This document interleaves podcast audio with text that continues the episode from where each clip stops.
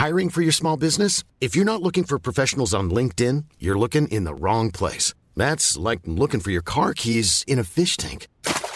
LinkedIn helps you hire professionals you can't find anywhere else, even those who aren't actively searching for a new job but might be open to the perfect role. In a given month, over 70% of LinkedIn users don't even visit other leading job sites. So start looking in the right place. With LinkedIn, you can hire professionals like a professional. Post your free job on linkedin.com slash people today.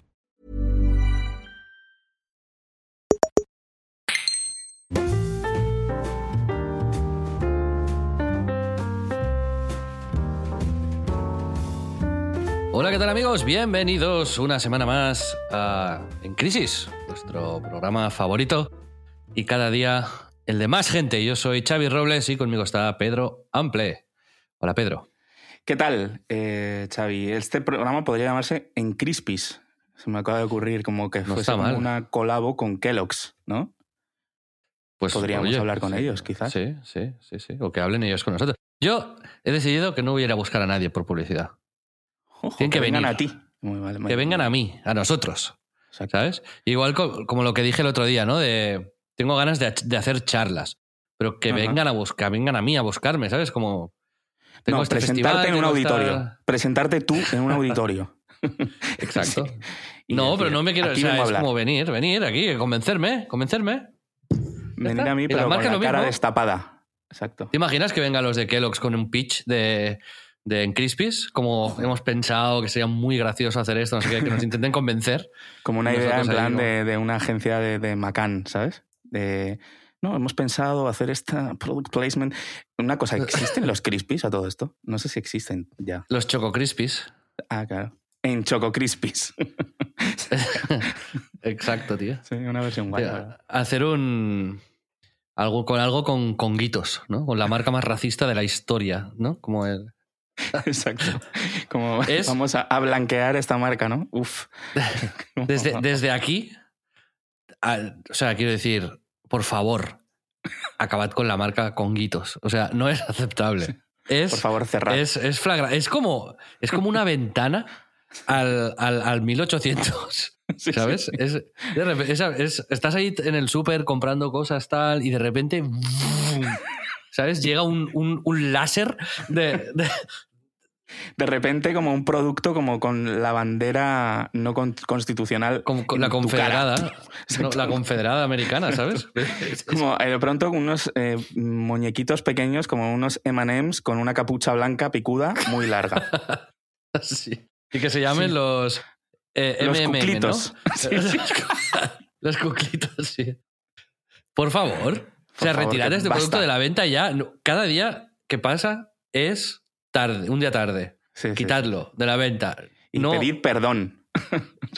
eso, eh, mira, oye, que los retiren de la venta y ya está, ¿sabes? Pero sí, no, es vergonzoso. Es muy curioso no porque hicieron rebranding. No sé si sabes eso. Hicieron rebranding, le quitaron como los labios. ¿Sabéis la imagen de, de- Supongo que todos conoceréis la imagen de Conguito, si no buscadlo y, y fliparéis. Pero le quitaron los labios y dijeron, no, ahora es como. Al final es como antroformizar, o como se diga, un, un conguito, ¿no? Un, un snack. Pero de pronto, como que volvieron a ponerle los labios. Como dijeron, no, hemos perdido venta. Y luego que han hecho los conguitos blancos. Pero que las, o sea, por más que intenten huir No, no. y le han quitado la, la lanza, que lo de la lanza ya era como, Sí, sí, sí. como, como- lo de la lanza ya no es que sea raci- es que es es nazi, o sea, no- Sí, sí. ¿Qué- qué hace? Directamente nazi. Exacto. pero bueno, pero que los han hecho blancos, pero la cosa es que se llama conguitos. Sí, sí. Por favor, ¿sabes? Por favor. O sea, es que no Nada, hay no se puede escapar de este No. nombre. No hay, no puedes, no, te han pillado, ¿sabes? Ya está. Acéptalo y sigue adelante. Bueno, en serio, retírate el producto este de la venta, por favor. Es que, y lo que, y haced el ejercicio que dice eh, Pedro. O sea, si no sois conscientes de lo grave que es, por favor, mirad en Google la imagen del packaging. O sea, no. En fin, eh, improvisada reflexión sobre los conguitos, que no, no estaba en el guion esto. eh. Primera reflexión, ¿no? Blink. Yo llevaba una reflexión rápida en el zurrón. Ojo. Y era, eh, escucho de vez en cuando, o sea, hay, hay gente que te Voces. da... No, eso no. hay gente que te da consejos para, para, ser más feliz o menos o tal o actar. Y hay cosas que están bien y cosas que, que, están mal y gente que creo que tiene más criterio que otra o más experiencia. Pero lo que detesto es cuando hay gente que dice lo que te mereces. O sea, el concepto de no esperes, o sea, no tienes, no te mereces pasar por una situación así. O... No esperes menos de lo que te mereces. Eso es como decir. Exacto, sí.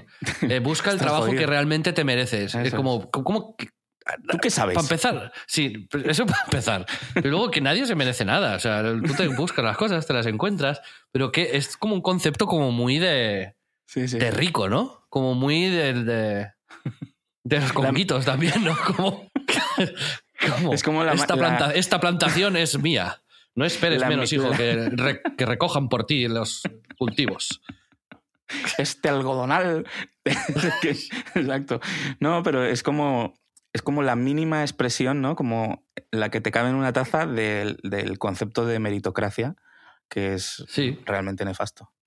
Sí, eh, pero la meritocracia por lo menos, la meritocracia por lo menos a veces puede, o sea que yo no estoy nada de acuerdo, pero partes de, bueno, no sé, ¿sabes? Has, hecho una empresa, pues como, bueno, tienes más criterio, en, tal, pues podemos discutir eso, pero el que alguien random te use este, este argumentario, digamos, es como, no lo uséis.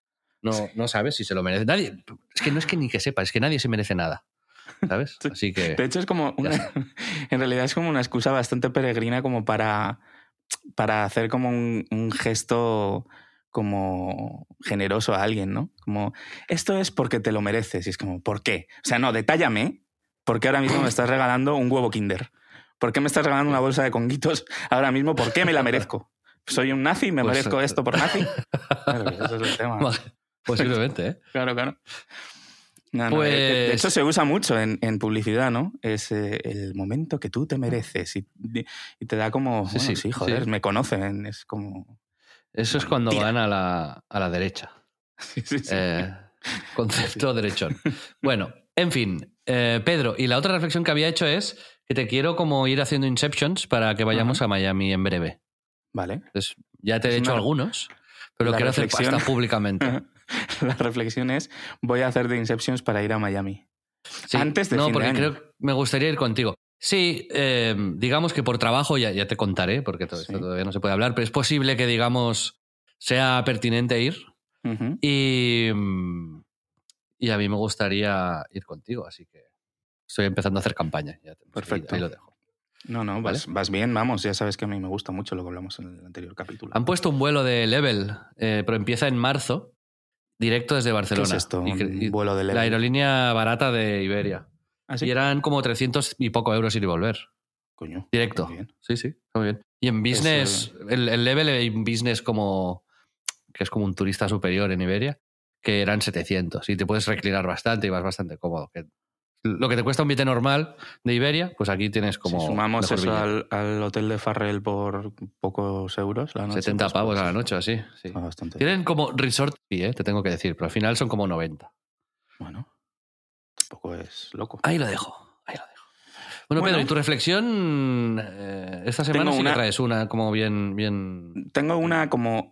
Tienen que ver las dos como con restauración, porque he ido a, a comer a sitios. Y y una es una pregunta que te hago, que es si una Smash Burger, tú que eres un, entendido, o sea, que has leído sobre el tema, que sabes hacerlas, que además las he probado y te salen bien, una Smash Burger, este concepto de una burger que en realidad es una carne aplastada, o sea, por, por, definirlo rápido para el que no lo conozca, aunque están muy de moda y yo creo que el que no lo conoce es porque no ha salido de su casa, me dijeron el otro día en un restaurante si una es más, si quería la Smash Burger al punto poco hecha o, o, muy hecha.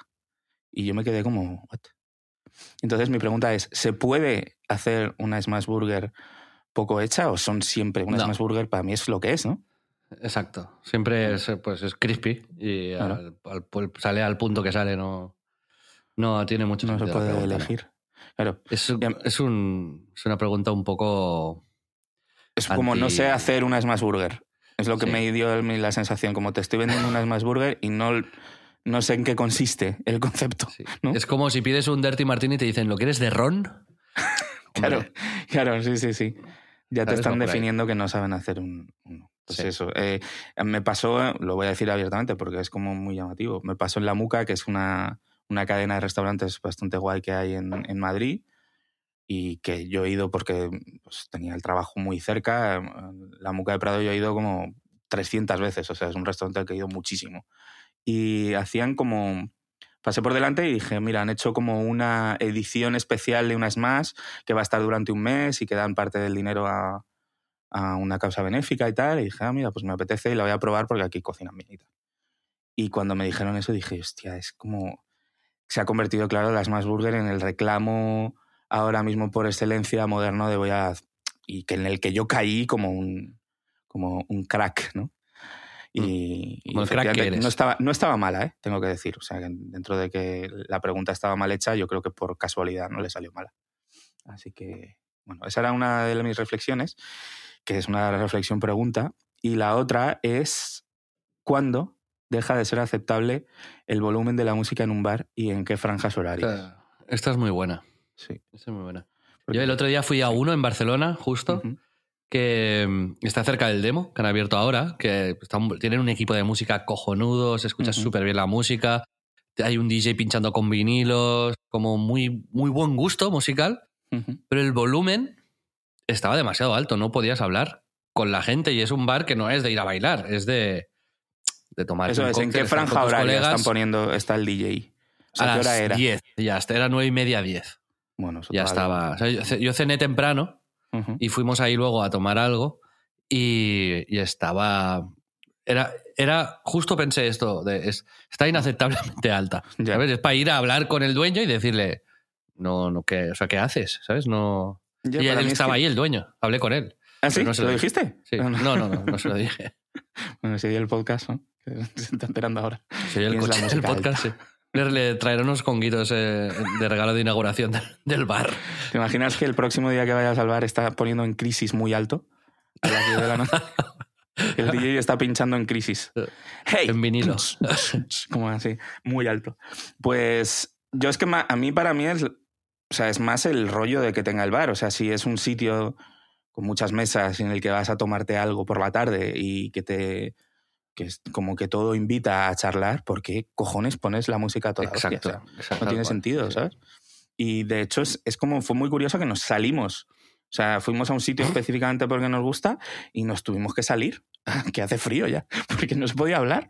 Y, Sí. es, eh, y dije, joder, pues esto debería estar un poco más pensado, ¿no? Sa- ¿Sabes qué sitio hacen lo mismo? En el mejor bar del mundo, que es el SIPS, que habíamos hablado sí? aquí en este, en este podcast nuestro. ¿Ah? Ahora ya es el número uno del mundo. Sí, sí, sí. Y yo fui una vez con Toti, bueno, he ido muchas veces, pero fui con. Toti y a las, a las seis y media de la tarde o algo así, o a las siete, era muy temprano. Y fuimos porque habíamos quedado para cenar, no sé, a las nueve y teníamos un par de horas y dijimos, vamos ahí. Nos tuvimos que ir porque era insoportable. Y mira que estamos bastante solos. Y era insoportable el volumen. Era como, bueno, no sé, no, esto Es no que es eso molesta colega, todavía ¿sabes? más, claro, claro. Cuando de pronto dices, es que no acompaña ni la hora, ni el ambiente, ni, ni, ni la cantidad de gente. Es como, es que no está puesto como con calzador, ¿sabes? Te, te diré, te diré más. Voy a llevar la pregunta un poquito más allá. Mm. ¿Es aceptable en algún caso, en un, no en una discoteca, sino en un bar musical, eh, con- donde pinchen Ah. con gusto y tal, ¿es aceptable poner la música a un volumen superior al volumen compatible con la conversación? Mm, O sea, si Yo- diría que no. Si ya es como una discoteca, ¿sabes? Digo que no sea discoteca. Ah, vale, vale, vale. O sea, como un restaurante que aunque No, no, sean un, las... un, un pub, un pub. O sea, un pub Vale. que vas ahí a tomarte copas, cócteles y a lo mejor incluso puedes picar algo de comer, pero... Yo creo y que, te sí, hab- fíjate, A, a partir de la una de la noche yo creo que ya barra libre. Sí. Pero antes es Sí, es lo que te iba a decir. Yo creo que es una cuestión de, del momento del día, ¿no? De, incluso un poco antes, te diría, once y media, doce. Pero Venga, el, va, el sí, tema, ok. el tema es que hay como restaurantes que ahora se ha puesto de moda, que es un restaurante de mesas normal. que- transforman. no, y que se, no, pero que se pone, a- pero en plan, a toda polla la música. Y tú estás cenando y estás como buf, buf, buf, y hablando con la persona que tienes delante a gritos. Entre eso y, y la moda, que a veces está guay y que a veces tiene sentido, de poner las luces bajísimas, de pronto, pues estoy donde estoy, en, un, en, en The Cavern, ¿sabes? ¿Qué es esto? y, y no sé, no, no. no, para mí es como me cuesta, me, me, me molesta. Y luego ya otra cuestión que es, que es una subcuestión de esto, que es el estilo de la música, ¿no? Y la importancia de la elección de, del hilo musical en el negocio de la restauración. Y eso es algo que a mí, que vivimos juntos este verano en Lanzarote, a mí me, me, me molesta específicamente, ¿sabes? O sea, creo que cuando vas a un restaurante bueno, que de pronto te pongan música de biblioteca o versiones eh, chill out de, de las que salían en el programa de Bertín Osborne, ¿sabes? Una referencia ahí brutal. Em, como versiones chill out, de- además de canciones que no necesitan una versión chill out, ¿sabes? Como ya son... Fly me, Fly me to the moon. Fly Me to the Moon, ¿por qué cojones haces una versión de Fly Me to the Moon en plan... mm, mm, Sí, bossa nova. Ya es así, claro, ya es que ya, ya la puedes tocar en bossa nova normal. Y es como... Me, cuando de pronto es una mala elección en un sitio bueno, a mí me baja la puntuación total del, del restaurante. O sea, no puedo evitar el, completar la experiencia con lo que estoy oyendo. O sea, te diría, me vale con que me pongas mm, una cosa, no, te digo que hagas una elección súper sesuda del- de la música que estás poniendo, pero coño, pon, no sé, jazz, ¿sabes? Ponme algo que no me que no me saque de la movida, ¿sabes? Pero que me estés poniendo como eh, versiones de Madonna de tranquilas, pues me, toca un poco los huevos. Y me pasa incluso en, restaurantes de menú, ¿sabes? Cuando de pronto llego y digo, ¿por qué están intentando elevar la experiencia de un restaurante de menú de 12 pavos por la música, ¿sabes? Por intentar poner algo como muy estiloso y muy classy. Es como no, no me encaja, hay algo que me, desestabiliza ahí. Y, esa es mi reflexión, que como que me, que me parece importante la elección y que es verdad que hay como, te vas a Londres y hay sitios donde de pronto pues hay un, sitio que me gusta mucho, el, el Black Axe Man- eh, Magal o Mangal, Magal, Mangal. Mangal, ¿no? Que es como que de Fui- pronto yo fui están- ahí, la última vez que fui a Sí, Londres ¿no? fui ahí. ¿Te moló? Muchísimo. brutal. Que de pronto tienen como dentro de la estética y del, del lore del sitio, pues está que ponen a, a Iron Maiden o a Black Sabbath, ¿sabes? Y es como parte de la movida y de la personalidad del, del- del sitio, pero eh, es como una decisión, como digamos, creativa que suma a un global, no es porque sí. Y no pido que hagan eso con los sitios aquí, pero por lo menos que le presten un mínimo de atención a eso. ¿sabes? Te puedo llamar Mr. Delicate. Delicadito de los oídos, sí. Bueno, ese eres tú realmente. Ahí cuando, vayas a- cuando vayamos a un bar de menú la próxima vez. Yo mierda, Por favor. poniendo- ¡Por favor! ¿Qué es esto? ¡José Manuel Soto! Quejándote al pobre hombre que está ahí. Sí, sí. Sí, Señor, estoy, es lo que ponían en la radio. Disculpe. No puedo más con Amaral. Pues sí, así. Y a Me mí que me. mal la comida. Sería La gente no lo sabe que a mí me apura mucho cuando tú haces estas cosas. Que no haces, o sea, nunca has hecho nada parecido, ¿eh? Pero, si algún día por, gritas o algo. Sí. Yo siempre como. Explícalo tú cómo me transformo, qué me pasa. Sí, sí. Te haces el timidito. Sí, me, me apura mucho. Te- te apuras. Es verdad, yo nunca he hecho nada. O sea, que quede claro. Nunca he montado ningún pollo, ni he hecho No, ningún no. numerito, ni nada así. Pero tú sabes que tengo la capacidad de hacerlo y que no me importaría hacerlo, pero no tengo vergüenza y, y la posibilidad es verdad que te atormenta lo suficiente como para que te pongas nervi- nervioso y es algo muy divertido. Y como bien sabéis los oyentes de este podcast, si hay algo que me gusta a mí en la vida es poner nervioso a Xavi Robles.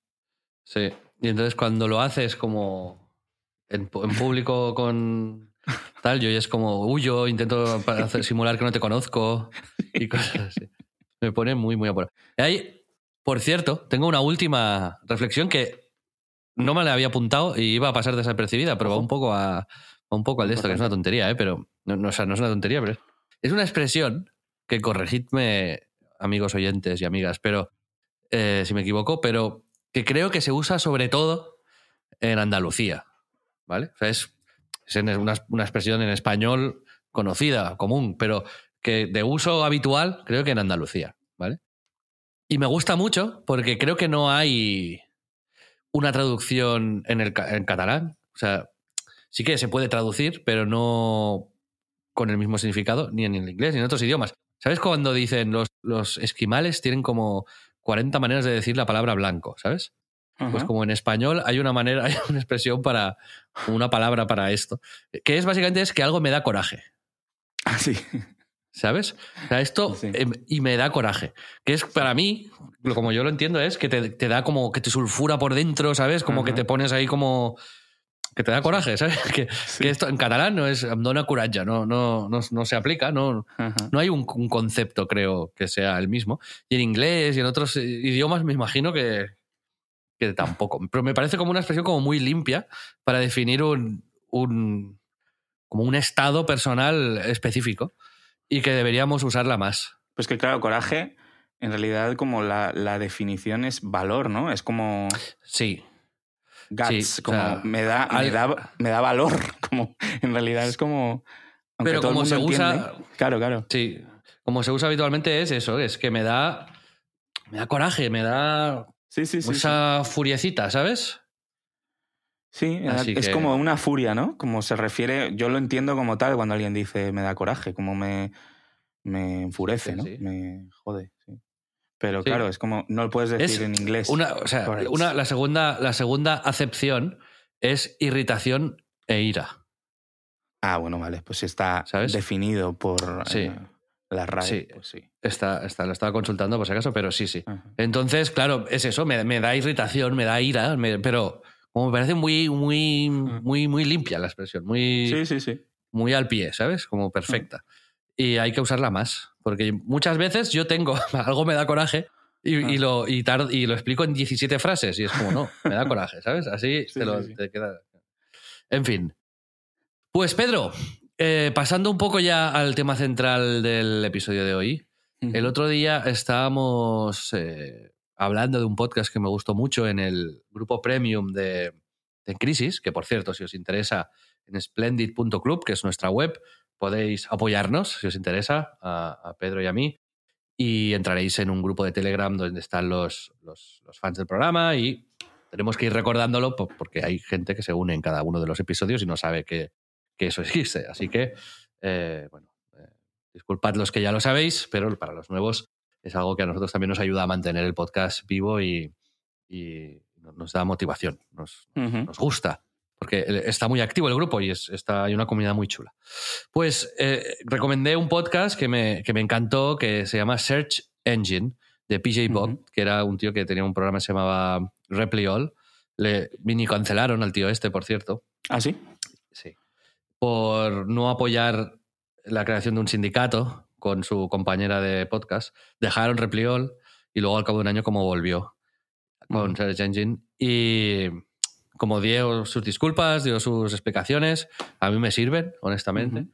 Así que, que me, pues, estoy escuchando este podcast sin ningún tipo de, de- de prejuicio. Y, Ujú. y básicamente responden a una pregunta en cada episodio. Os recomiendo desde aquí que lo, que lo escuchéis si os apetece, es en inglés. Seguro que dentro de poco alguna IA lo traduce al español, pero de momento es en inglés. Y mm, sabes, ¿no? Que hay IAs que ya traducen algunos de los podcasts Sí, es- Huberman, en el Spotify. Diary of a CEO y tal. Hay, hay algunos que Mm. con la voz del host, que es bastante acojonante. Sí, por cierto, no Eh, sé si sabes que al anunciar eh, esta tecnología, el CEO de Spotify hizo, subió un vídeo en el que decía algo así como, y bueno, y soy un melón con pelo, ¿sabes? Como, como que estaba, me acabo de inventar lo que decía, pero como que decía una ridiculez acojonante en la traducción en español y nadie de su equipo tuvo como el ojo de, de hacer checks si lo que estaba diciendo con la traducción de la IA tenía sentido. Es una curiosidad. Bueno, pues eh, en todo caso, el episodio que yo recomendaba específicamente, que me parece el mejor episodio de podcast que creo que he escuchado este año, se llama ¿Hay alguna manera sana de usar Internet? ¿Is there a sane way of using Internet? Creo que es. Y habla con un tío que es uno de los que trabajan en la parte de opinión del New York Times. Y, y, bueno, se hablan de, de básicamente de esto. Y hoy yo quería invitarte a reflexionar sobre el asunto. Pero Sí. Pedro, me has pasado un post de un youtuber con el que hemos trabajado mucho tiempo, tú especialmente, se llama Señor. Cheto, que no sé si quieres leer, pero viene muy a, Eh, muy a cuento de lo que estábamos... Te lo he pasado WhatsApp, creo, ¿no? A ver. Sí, sí, sí, yo lo tengo delante, ¿eh? si no, si quieres lo leo yo. Sí, léelo, que no lo encuentro. Señor Cheto decía, llevo tiempo pensándolo y no sé si de verdad me apetece o simplemente estoy en un momento más tierno. Pero quiero dejar las redes sociales al menos un tiempo prudencial para ver qué efecto tienen en mi estado de ánimo. Últimamente cojo el móvil para no parar de scrollar reels y no le veo jodido sentido a esto. Aquí no se puede hablar de nada sin que la gente esté con el cuchillo en la mano, en X. No hay un solo día en los últimos años que me lo haya pasado de verdad bien en Twitter. En Instagram te bombardean con contenido eh, que el algoritmo cree que te gusta. En TikTok igual. Tu cabeza instintivamente no para de, de compararte con la gente. Y solo encuentro entretenimiento puro y real en YouTube y en Reddit, que son sitios que al menos requieren ser un usuario activo para encontrar el contenido. No sé, quería decirlo. No sé si hay gente con la misma sensación que yo, pero es que llevo literalmente más de 10 años viviendo de las redes y veo que cada día esto es más extraño. Antes conectabas con una comunidad, ahora las redes sociales te piden que conectes con el algoritmo. Yo no quiero más números, quiero sentirme parte de algo, cosa que cada vez es más difícil. Este ritmo que va a, a ser de las cabezas. Estoy cansado, jefe. Y esta es la reflexión de señor Cheto. Sí, me pareció que venía muy al hilo, ¿no? Del, pues de este tema que querías tratar en base a- al podcast y que yo creo que resume pues una sensación que además está como muy viva, especialmente en gente que, que ha sido muy activa, ¿no? O que ha estado muy cerca de, de las redes, que es el caso un poco de, de este podcast, ¿no? Todo el, pues el invitado, tanto el invitado como el, el host del podcast hablan de, de que se han dedicado a esto, ¿no? Que, de que ha sido una herramienta para ellos, de que ha supuesto un punto importante en su vida y es algo en lo que coincidís muchos de los que sentís así, porque mi sensación es que tú estás un poco, y por eso te ha parecido también tan relevante, estás un poco en ese, en ese mood, ¿no? En ese punto. Yo estoy haciendo un episodio en solitario sobre esto, sobre la desintoxicación digital, pero no, no tengo una opinión clara al respecto, ni creo que la, que la tenga eh, en, en breve. Pero Many of us have those stubborn pounds that seem impossible to lose, no matter how good we eat or how hard we work out. My solution is PlushCare. PlushCare is a leading telehealth provider with doctors who are there for you day and night to partner with you in your weight loss journey. They can prescribe FDA-approved weight loss medications like Wagovi and Zepbound for those who qualify. Plus, they accept most insurance plans. To get started, visit plushcare.com slash weight loss. That's plushcare.com slash weight loss. sí que te diría que lo que más. Con lo que más he conectado del episodio este, primero que son dos personas que hablan de, de medios de comunicación y yo pues me he dedicado a esto toda la vida y me interesa especialmente. Pero creo que es que tenemos que abrir internamente cada uno de nosotros con nosotros mismos el melón del, del uso que estamos haciendo de las redes. Mm. Y es una conversación con nosotros mismos que a la que o sea, huimos de ella y no, no, no, no la queremos tener con nosotros mismos. Mm. Entonces, a veces, la, la, la solución es cortar con todo y borrarte el Instagram y a tomar por saco. Y a veces es no pensar en ello y usarlo sin freno. Y con, la alimentación, con el deporte, con la educación, con la diplomacia, con el diálogo, con la justicia, venimos enseñados de generaciones, ¿no? ¿Qué hay que hacer? Con el tema este, no. Somos la primera generación que estamos realmente mm, usando esto y integrándolo de manera tan potente en nuestras vidas. Eh, tenemos que ser nosotros los que forjemos los protocolos de uso de esto. Tenemos que ser nosotros los que experimentemos con estas tecnologías. ¿no? Y, y ellos, por ejemplo, decían en este programa que el, un- algo, un concepto que, que McLuhan ya usaba mucho, en, es un teórico sobre- de la comunicación, que hace muchos años, que decía el medio es el mensaje, ¿no? Eh, Y es cierto, el hecho, o sea, usar mucho Twitter hace que pienses en, en- en Twitter, ¿no? En, o usar mucho Instagram hace que pienses en Instagram o que actúes en modo Instagram, digamos, ¿no? Que vayas a. mm, que vivas una experiencia con los stories en la cabeza, ¿no?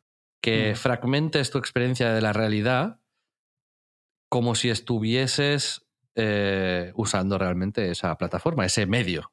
Por eso, al final, el, el medio, ¿no? Twitter. O sea, él decía, por ejemplo, Trump es Twitter. O sea. Trump te, te lleva, o sea, a gente lista, a gente culta, a gente ilustrada, al final los estás obligando a que reduzcan sus pensamientos en frases de 250 caracteres. caracteres. Y, y, mm, y es que esa gente no es así, pero Mm. están convirtiendo en eso por Twitter. Si Mm. eso es algo bueno o es algo malo, ahí ya no entramos a juzgarlo. Pero, te, pero acabas viendo a gente muy, Mm. muy inteligente eh, transformando su discurso en, Sí. en, en tres líneas. Y, Sintetizando todo, ¿no? Como obligatoriamente para que... Sí. Y eso hace que un pensamiento complejo, pues que pues como el que estás desarrollando aquí, pues tengas que decirlo muy corto, ¿no? Muy... Exacto. muy Y de ahí la frase, el medio es el mensaje. Es decir, al final el propio medio tiene tanta importancia que se convierte, se come al mensaje. Y, y de hecho el mensaje ya solo tiene sentido si tenemos en cuenta el medio en el que va a ser publicado. Ujú. ¿Sabes? Em, y y est- estoy increíblemente de acuerdo esto. Y creo que de- debemos tomar conciencia de que esto sucede. Eh, hablaba Ezra Klein, que es el invitado de este programa, que fue jefe de, uno de los, no sé redactor jefe o uno de los máximos responsables de Vox.com, ¿vale? Que es una, una web cojonuda de información. Nada que ver con el partido de los conguitos. Eh, y él decía de que lo que más se arrepiente de su etapa, que hizo cosas maravillosas, ahora está en el New York Times, que es el medio, Sí. es que sin darse cuenta, Facebook se, se comió eh, gran parte de su personalidad. Hacían cosas para Facebook, eh, pensando en Facebook. Y, y eso duró lo que duró, pero, pero ellos transformaron su, su conocimiento, su legado, su todo en, en, en, en, lo que te obligaba Facebook. Que, y y- y es, es bastante desgarrador escuchar Sí. esta parte porque a mí me ha pasado lo mismo muchas veces, ¿no? Estoy bastante orgulloso en realidad de que, por ejemplo, con Anite y con Eurogamer nos resistimos mucho, a pesar de que sabíamos que debíamos de hacer esto para, para ganar dinero, nos resistíamos mucho y, por ejemplo, encontramos en Patreon un, un bote salvavidas y, Mm. y es- y nos plantamos, digamos, ante estas imposiciones y conseguimos hacer algo eh, que no te daba mucha más libertad, ¿no? De no, no tenías que hacer determinadas cosas. Pero ta- también tenía sus limitaciones, también tenía sus obligaciones, está claro, ¿eh? Pero bueno, es un trabajo al fin y al cabo. Pero bueno, no sé, me ha parecido especialmente mm, eh, interesante esto y creo que la reflexión de Cheto va un poco por ahí también, ¿no? De que él está empezando, le está empezando a afectar a su vida diaria Mm. el uso de estas redes. Yo creo que ¿Qué- tiene que ver también. Sí, yo creo que tiene que ver también con la, la actitud que tengas alrededor de esto. Y, y Cheto, como la mayoría de los creadores, ha utilizado esto como herramientas de comunicación eh, profesionales al final, ¿sabes? O sea, más allá de que ellos estuviesen ver- vertiendo sus opiniones como cualquiera o informándose alrededor, pues es lo que tú dices. Al final, quieras o no, aunque su instinto y su intención de origen fuese muy natural, porque todos los primeros youtubers y los primeros comunicadores, igual que los primeros tuiteros, entre los que estamos tú y yo, eh, lo hacíamos desinteresadamente, el, el- el medio se ha ido transformando de tal forma que al monetizarse y al convertirse en su profesión y en su fuente de ingresos, no es como muy difícil y muy complicado de evitar el, el intentar ver cuáles son los medios para llegar de la mejor manera o de la manera más eficiente a nivel también de ingresos en, a la gente, ¿no? Y yo creo que el, el ejemplo más claro es justo esta, esta semana ha cerrado ya oficialmente Playground, que fue un medio muy importante durante muchos años y que, que realmente se nutrió de, de lo que fue el algoritmo de- específicamente de, de Facebook y de una, sí, sí. de una manera muy específica de hacer vídeos, que no sé si os acordáis, muchos seguro que sí. Son explainers al final, eran como no contaban noticias en, en vídeo, formato cuadrado, muy, muy pensado para que el algoritmo de esos momentos de, de Facebook funcionase muy bien. Y de hecho, es curioso porque se, entre las agencias se llegaban a vender este tipo de vídeos de manera habitual, diciendo, bueno, os haremos un vídeo tipo Playground. Y eran como una tipología de vídeo, ¿no? O sea, es como que, que llegaron a esa movida, ¿no? Y, y, y Playground, pues efectivamente ha acabado cerrando porque su modelo de negocio, aunque fue variando, pivotando a distintos sitios a hacer más formatos de marca y a, obviamente a un desarrollo muy mucho más profundo, sí que se mantuvo eh, en base a, monetizar su audiencia de una manera que solo fue durante una época de tiempo y que en el momento en el que Facebook dijo esto ya no me interesa, me interesa otra cosa, pues hasta luego, ¿no? Y es ahora lo que está pasando, ¿no? Es, estamos en un, en un punto y en un momento en el que los algoritmos son mucho más exigentes dentro de unas, unas concepciones del, del, contenido que permiten mucho menos la libertad. Específicamente ya hablo de la parte de monetización y profesional, porque luego está este, esta parte B, que es la del el uso habitual de las redes, ¿no? De las. Eh, efectivamente, todas estas reglas que asumimos y toda nuestra manera de entender el consumo del contenido y cómo se ha eh, polarizado las opiniones y cómo todo parece específicamente en X, en Twitter, la, como mucho más agresivo, ¿no? Como que que te da la sensación de que las, hay una batalla permanente en la que en muchos casos no te, no te apetece formar parte o que, te, que al hacerte parte te, te convierte en algo que no te gusta ser, ¿no?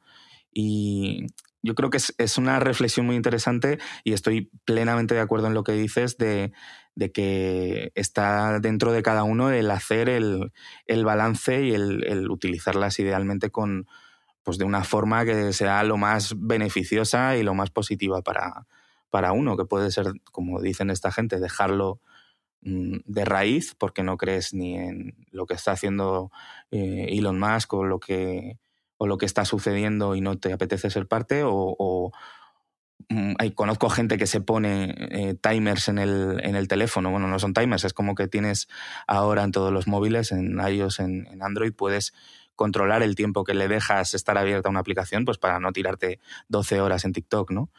Eh, o puedes, como es mi caso concreto, eh, como elegir un poco tu fórmula de consumo, ¿no? Y yo desde hace ya mucho tiempo, por ejemplo, en Twitter yo ya no soy tan activo como antes, pero como que, mi fórmula para no eh, como generarme a mí mismo esta, frustración es primero casi no leer el para ti, que es las cosas que te ofrece la plataforma, entendiendo que son gustos similares a los que tú tienes, contenido que en muchos casos ni me va ni me viene, o sea, fijándome mucho en mis seguidos y luego eh, que sí, para mí siguen aportando cosas y siguen añadiendo, pues, eh, quiero decir, contenido de interés a mi día a día y, y luego que, que, mi relación con el contenido eh, y las fuentes es muy poco visceral, ¿sabes? O sea, siempre he encontrado como muy poco edificante, eh, pero no de ahora, sino de siempre, como el, el, meterme en discusiones con gente a la que no conozco de nada y que están diciendo barbaridades. O sea, si hay un señor random diciendo barbaridades por la calle, yo le voy a decir, pues está loco, déjale, ¿sabes?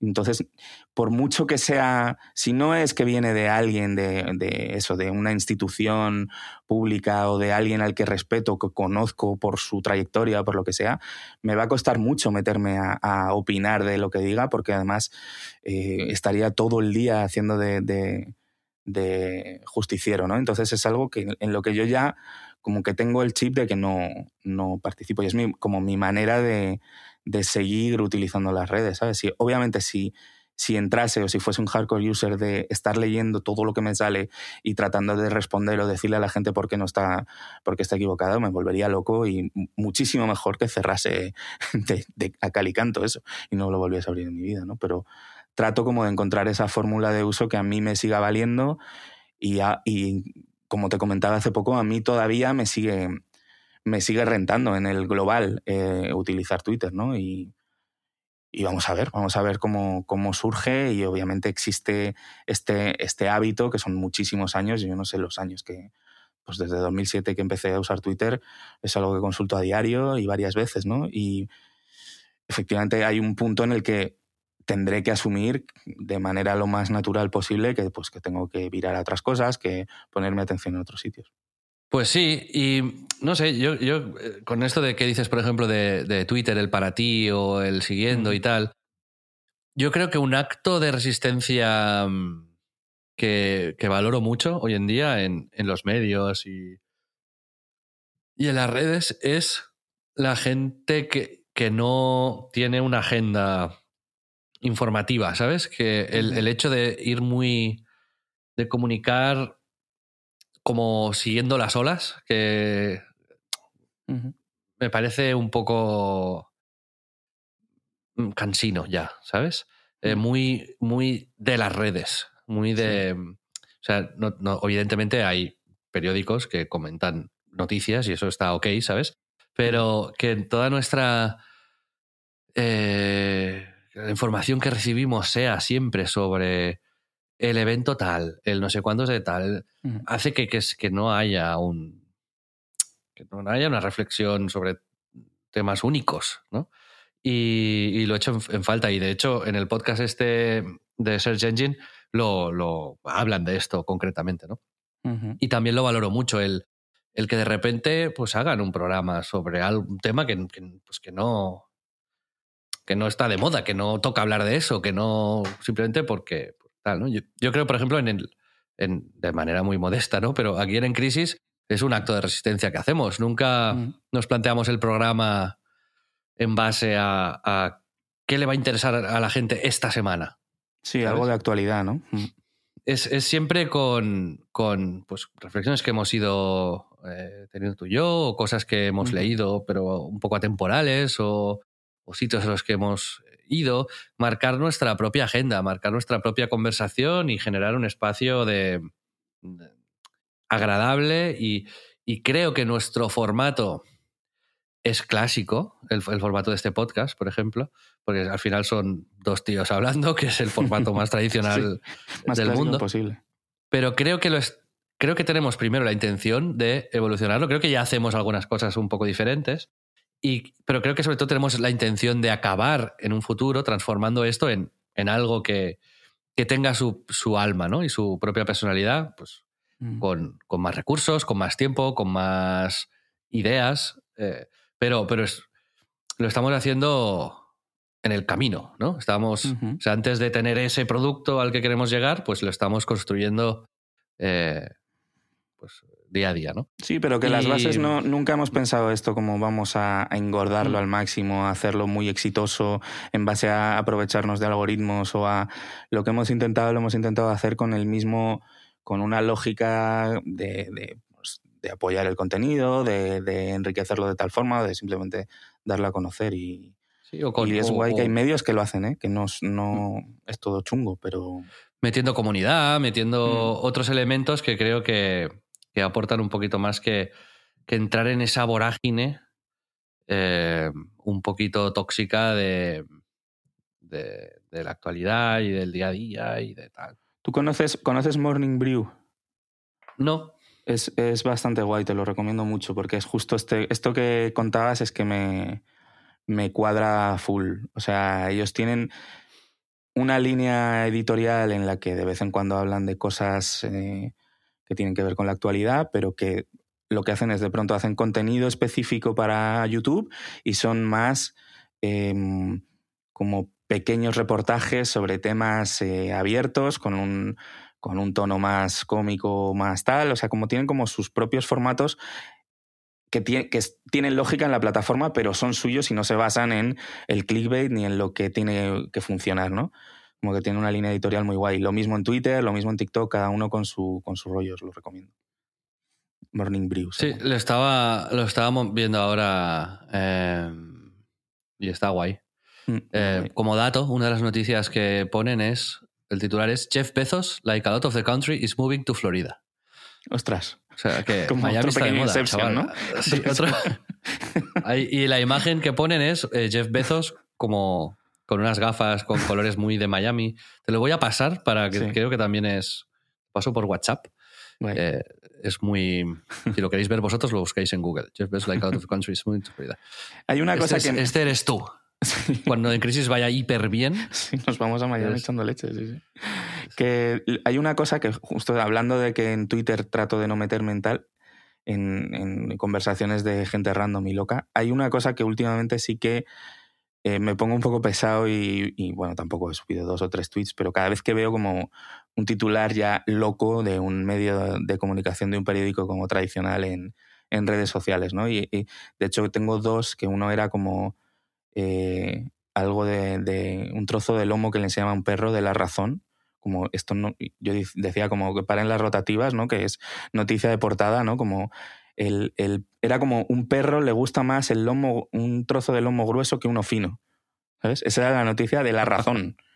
Y luego el otro día que la tengo aquí, el ABC diciendo, con un emoji al principio, rollo Smart Brevity mal, ¿no? Shakira borra a Piqué de su hit La bicicleta.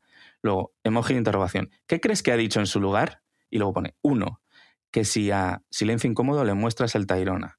Dos, que si a este tipo tú le muestras el Tairona. Tres, todas las anteriores son falsas. O sea, literalmente es utilizar un titular, ya no es clickbait de no te cuento la noticia completa, no es te hago una posible encuesta de a ver de qué va la noticia. O sea, es, me, me parece de las cosas más taradas que yo ya he visto en mi vida, ¿sabes? Y ante estas cosas, cuando es un medio que se supone que tiene un prestigio, una base de usuarios y un tal, esto sí que me revela. O sea, sí que es algo con lo que, con lo que no puedo, con la desintegración absoluta de, de los medios de comunicación masivos hacia, hacia la, la chorrada, ¿no? Eso es algo que me molesta mucho.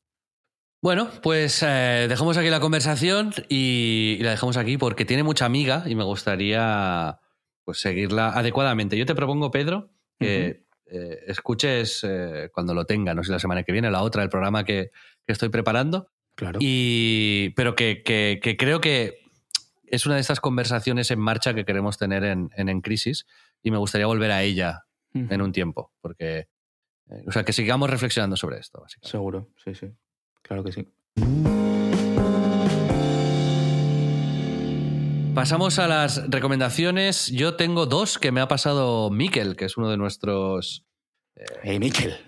Mejor. amigos que, que nos ayuda con toda la parte de redes precisamente y que, que sugiere dos apps que, mm, que presentan información de manera un poco diferente. Una de ellas se llama Cream, o sea, creme, y es una especie de TikTok de cocina, que al final tienes que pagar como tres pavos al mes o algo así, pero, pero mola bastante, está muy bien presentado y son chefs que te dan recetas en vídeo, cortitas y al pie, bien hechas, bien grabadas, y tú vas deslizando y viendo, puedes descubrir por categorías, buscar y tal, pero puedes navegar eh, pasando recetas y cuando encuentres alguna que te gusta, la ves. Mola bastante. Es, eh, la experiencia gratuita está suficientemente bien y me parece una buena manera de inspirarte para, para cocinar. Y la otra se llama Volv, o sea, V-O-L-V, y son noticias eh, también presentadas al estilo TikTok, pero en texto, muy rápidas, muy resumidas, y te dan eh, titular e información, y luego tú puedes ir a la fuente y leerlo todo. Un poco al estilo de esa app que a mí me, me encanta, se llama Artifact, de los creadores de Instagram, que es la que yo la uso a diario para leer noticias y tal, que bueno, pues es un poco de este estilo, un poquito más eh, tiktokizada.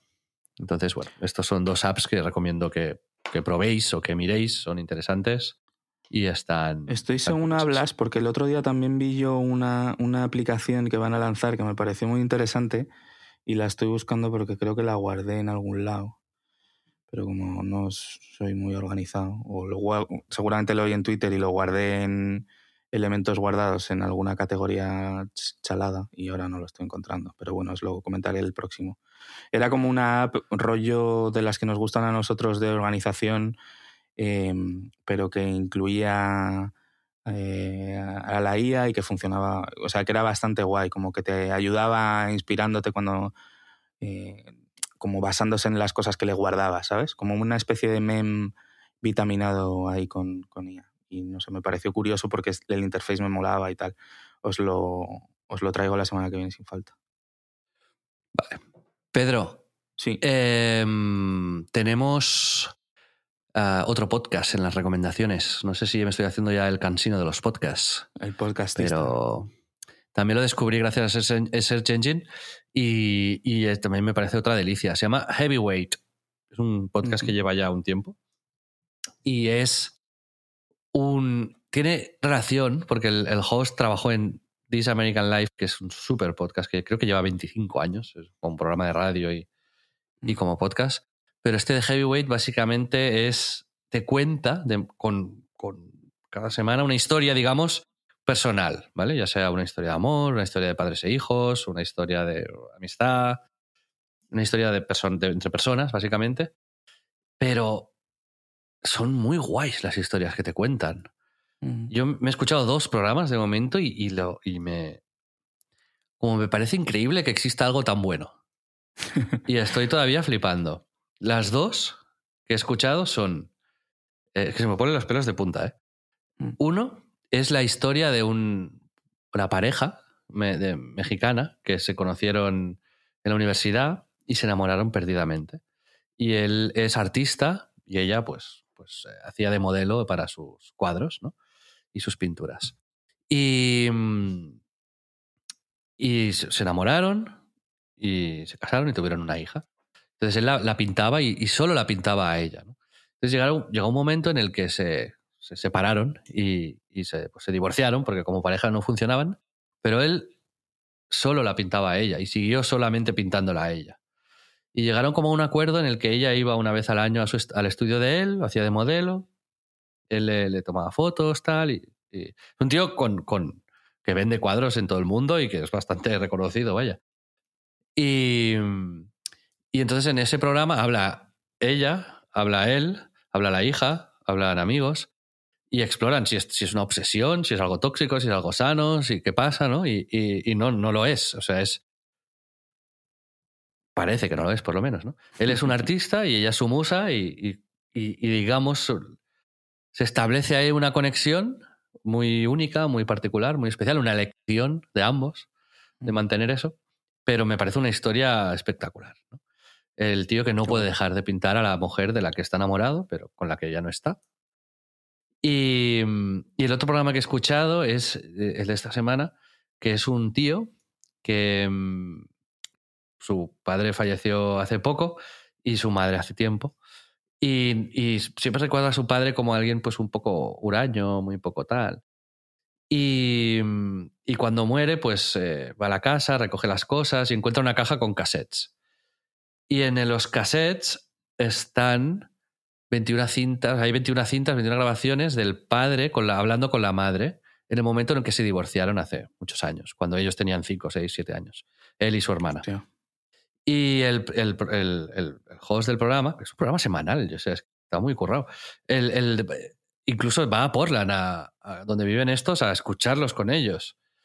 Y mm, empieza haciéndolo vía Zoom, pero luego se da cuenta que hay una intensidad tan grande en, en lo que están haciendo que por Zoom le, le parece hasta. Sí, le, le, parece hasta como una falta de respeto, ¿sabes?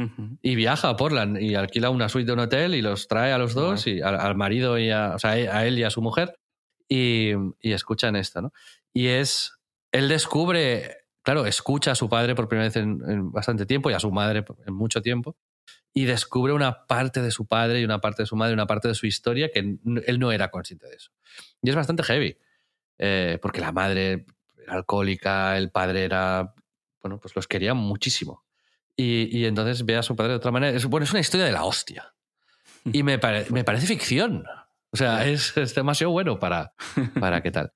Así que, que, también os lo recomiendo muchísimo si, si, si entendéis el inglés bien. Porque pues, Importante. Pedro, ¿qué quieres recomendar tú? Bueno, yo eh, fui a ver al cine la. que ya lleva tiempo, creo, estrenada, pero bueno, la fui a ver el, el domingo, la, la, última de Woody Allen, que es Golpe de Suerte, y que la verdad es que me gustó bastante. Es como él. es la, la peli número 50 que hace Woody Allen en, en, su carrera, y ya tiene como 85 años, con lo que él dice que muy probablemente, casi seguro, será su última película. Y fui como sin, sin mucha expectación, porque realmente las últimas pelis creo que no, no estaban a, a, un gran nivel. Y es una peli que está rodada en París y grabada en francés, sobre todo con actores franceses. Y, y me gustó bastante, o sea, me pareció creo que tiene como medio, además de toda la parte de peli romántica y tal, es como muy, tiene un thriller ahí, es como, me recordó mucho a Match Point, ¿sabes? Muy buena. Es una, es una, muy buena peli. Es, o sea, no es tan, tan brillante como esa peli, pero es una peli que si te gusta Woody Allen, yo creo que te va a gustar. Es, se disfruta bastante. Ah, qué bien. Así que nada, coño. la recomiendo, la verdad. Pues la voy a ver, segurísimo. Genial, qué guay. Bueno, Pedro, pues hasta aquí el programa de hoy. Un programa un poquito más corto de lo normal, pero, pero un programa muy que me ha gustado mucho, la Sí, verdad. muy guay. Ahora seguimos con la parte premium para aquellos que nos apoyan. Ya sabéis, siempre hay 15, 20, 30 minutos más de contenido. Y os voy a contar que ya, ya está confirmado que voy a hacer mi propio vino. ¡Let's go! Así que, así que os explico ahora cómo lo hacemos. Para los demás, muchas gracias. Nos vemos la semana que viene. Un abrazo. Adiós. Y un beso.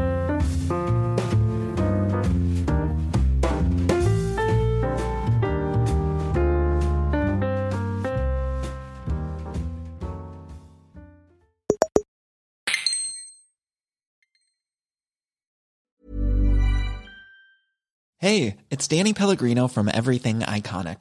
Ready to upgrade your style game without blowing your budget?